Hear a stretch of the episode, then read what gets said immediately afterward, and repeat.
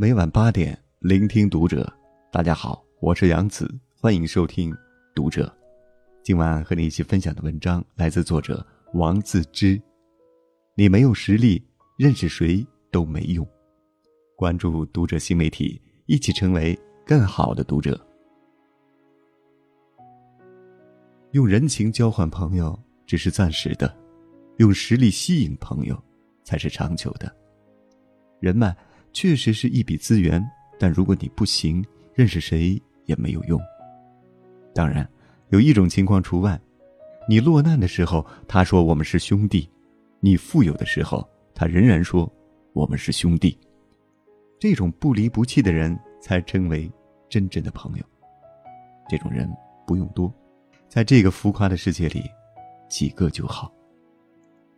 认识人多不等于人脉广。我认识一个人，热衷于社交，他每天的大部分时间都是和朋友在一起。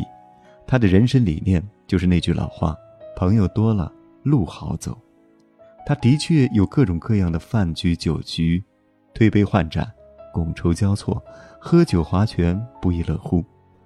吃喝完毕，直奔 KTV。灯红酒绿，戏耍一番，必须玩到深夜，喝得醉醺醺，才东倒西歪的回到家。听说他的老婆为此而闹过好几次，他却振振有词：“你懂什么？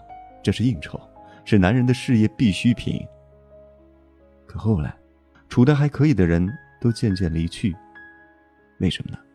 主要原因是他们的事业越做越好，除了没有时间外，恐怕。就是觉得没那个必要了，因为当他把时间花在混朋友关系上时，自身没有其他过硬的本事，也没能打好事业的根基。天有不测风云，他身体出了状况，得了肝癌。医生说跟平时生活习惯有很大的关系，比如喝酒过量，生活没有规律。令人难过的是，当朋友得知他得了癌症，就像瘟疫一样。离他而去，最后陪伴在身边的只有家人。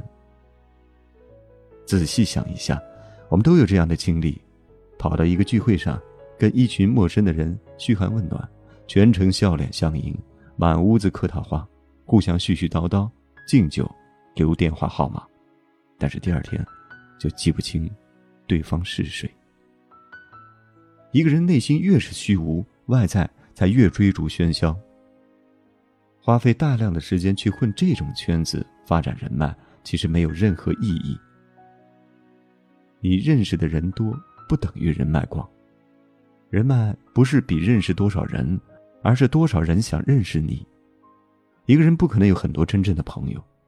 所谓朋友遍天下，不是一种诗意的夸张，而是一种浅薄的自负。少巴结，多互助和提携。曾几何时，不少人把要到别人的电话或合影当成炫耀的资本。如果你误把人脉当实力，张口闭口谈我认识谁，只会让人觉得你浮夸又虚荣。不禁想起十年前，一位站长经常来找我泡茶，每次动不动就聊他认识哪位大领导、大企业老板，甚至有时说到哪位大领导时，还掏出这位领导的名片给我看。我不堪其扰，琢磨着如何才能让他不再来找我。后来，终于有了契机。我单位有位社区经理遭到某单位主任的故意刁难和敲诈，而这个单位的大领导正好是他曾聊过有交情的。于是我打电话让他帮忙协调，他满口答应说没问题，一个电话就能搞定。但一会儿灰溜溜的回电话说搞不定。几天后，他又来找我，问起上次的事。我轻描淡写的说：“小事情，我很快就找人搞定了。”这时，他的脸色很难看。从此之后，他终于不再来找我了。很多人都遇到过这样的拒绝，以为和对方留了电话，在一起喝过酒，彼此应该能帮忙，却忘记了一件重要的事情：只有资源平等。才能互相帮助。你自己不强大，认识再多牛人也没有用，因为你没有用，人家根本不在乎和你链接。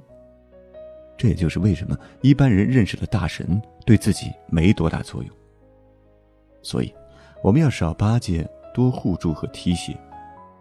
投资和我们层次相仿的人，大家之间是一种平等的互助关系。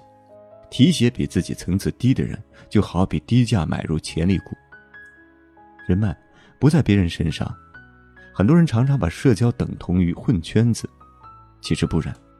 真正的社交是建立一个坚固的价值网络。经济学家早就说过，人脉的核心是资源互换。换句话说，他们帮你也是想从你身上获得好处。一旦你没有足够的实力，就算遇到很厉害的人，自己也是卑微的姿态。新东方董事长俞敏洪曾经讲过一个故事：有年轻人问他，俞敏洪怎样才能和你成为朋友？俞敏洪就问那人。你用什么来和我变成朋友？那人回答说：“可以帮俞敏洪扫地拎包。”俞敏洪的答案是什么？当然是一口回绝。像他这样的人，哪需要朋友来拎包和扫地？有时候常常看到很多人热衷于和各种大佬攀关系，其实你自己不牛逼，认识再多牛逼的人也没有用。社交圈子里流行一个可交换系数的说法，也就是说，你的可交换系数越大，找你社交的人越多。如果自己缺乏可交换价值，一切所谓社交都是没有用的。当你自身没有达到更高层次的时候，人脉是不值钱的。请记住，人脉不是追求来的，而是吸引来的。只有等价的交换，才能得到合理的帮助。虽然很残酷，但这就是真相。一个人的可交换价值越大，社交半径就越大，能够吸引的人就越多，愿意主动跟你打交道的人也越多。而且，即使你一时落魄，也会有更多的人愿意帮助你。因此，越是聪明的人，在社交上花的时间越少，因为他懂得人脉。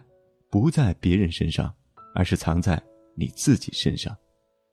唯有自己变得强大，才能获得真正有用的人脉。你自己的层次决定了你所处社交圈的层次，你永远只能和同一个层次的人在一个圈子。当你还没有足够实力时，与其热衷于那些无用的社交，不如提升自己。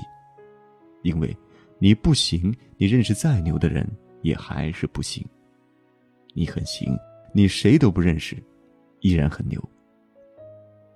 所以，我们要将自己的精力都放在应该做的事上，将自己的特长发挥到极致，自然就会把别人吸引过来，实现自己的社交价值。这一点上，我最佩服陈道明，在娱乐圈摸爬滚打几十年，陈道明收获了无数赞誉，也赢得许多关注和追捧。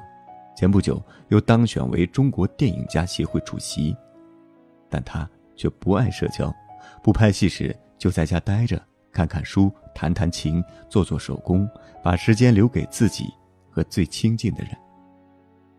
所以说，你还没有足够强大、足够优秀时，先别花太多时间去应酬、参加各种各样的聚会，你应该多读书，多做事。